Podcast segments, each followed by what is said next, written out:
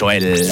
Der Aufreger von der Woche. Habt ihr gewusst, ich bin diese Woche zum achten Mal Millionär geworden? Ja, echt. Ich glaube einfach, dass ich mega Glück habe. Ja, gerade heute Morgen ist gerade wieder so eine E-Mail reingekommen. Ich soll mich doch mal bitte mit meinen Bankinformationen melden. Ja, irgend so eine entfernte Verwandte ist gestorben und hat mich als sein Erbe eingetragen.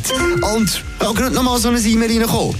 Moment gerade nochmal 230.000 Franken reicher geworden, weil ich da so bei einem, bei einem Wettbewerb aus dem Jahr 1980 mitgemacht habe. Das ist aber ein bisschen komisch. Ich bin zwar erst im 98 geboren, aber das ist auch schon legitim, oder? Aber jetzt im Ernst, wie kann das sein, dass wir im Jahr 2023 irgendwie schaffen, x Satelliten ins All zu schiessen? Es gibt selbstfahrende Autos und KI-Intelligenzen, bis es dahinter raus durchzieht. Aber es gibt bis heute jeden Tag unzählige sogenannte Spam-E-Mails. Also eben kriminelle Bandinnen, die mit so Nachrichten teilweise ganze Firmen und Konzerne können hacken. Und bis heute gibt es dafür keine richtige, gute Filter. Ich verstehe das einfach nicht. Und was ich umso weniger verstehe, ist, dass es immer noch Leute gibt, unter 50, die darauf hineingehen und meistens einen riesen Geldverlust davon tragen.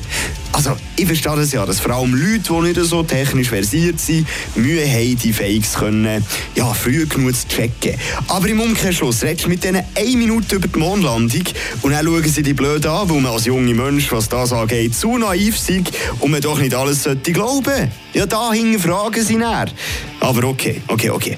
Es tut mir wirklich extrem leid, wenn jemand Geld oder irgendwelche Daten verliert, weil man sich von so einem Spam-Mail ein bisschen litzen Deshalb noch folgende wirklich wichtige Tipps.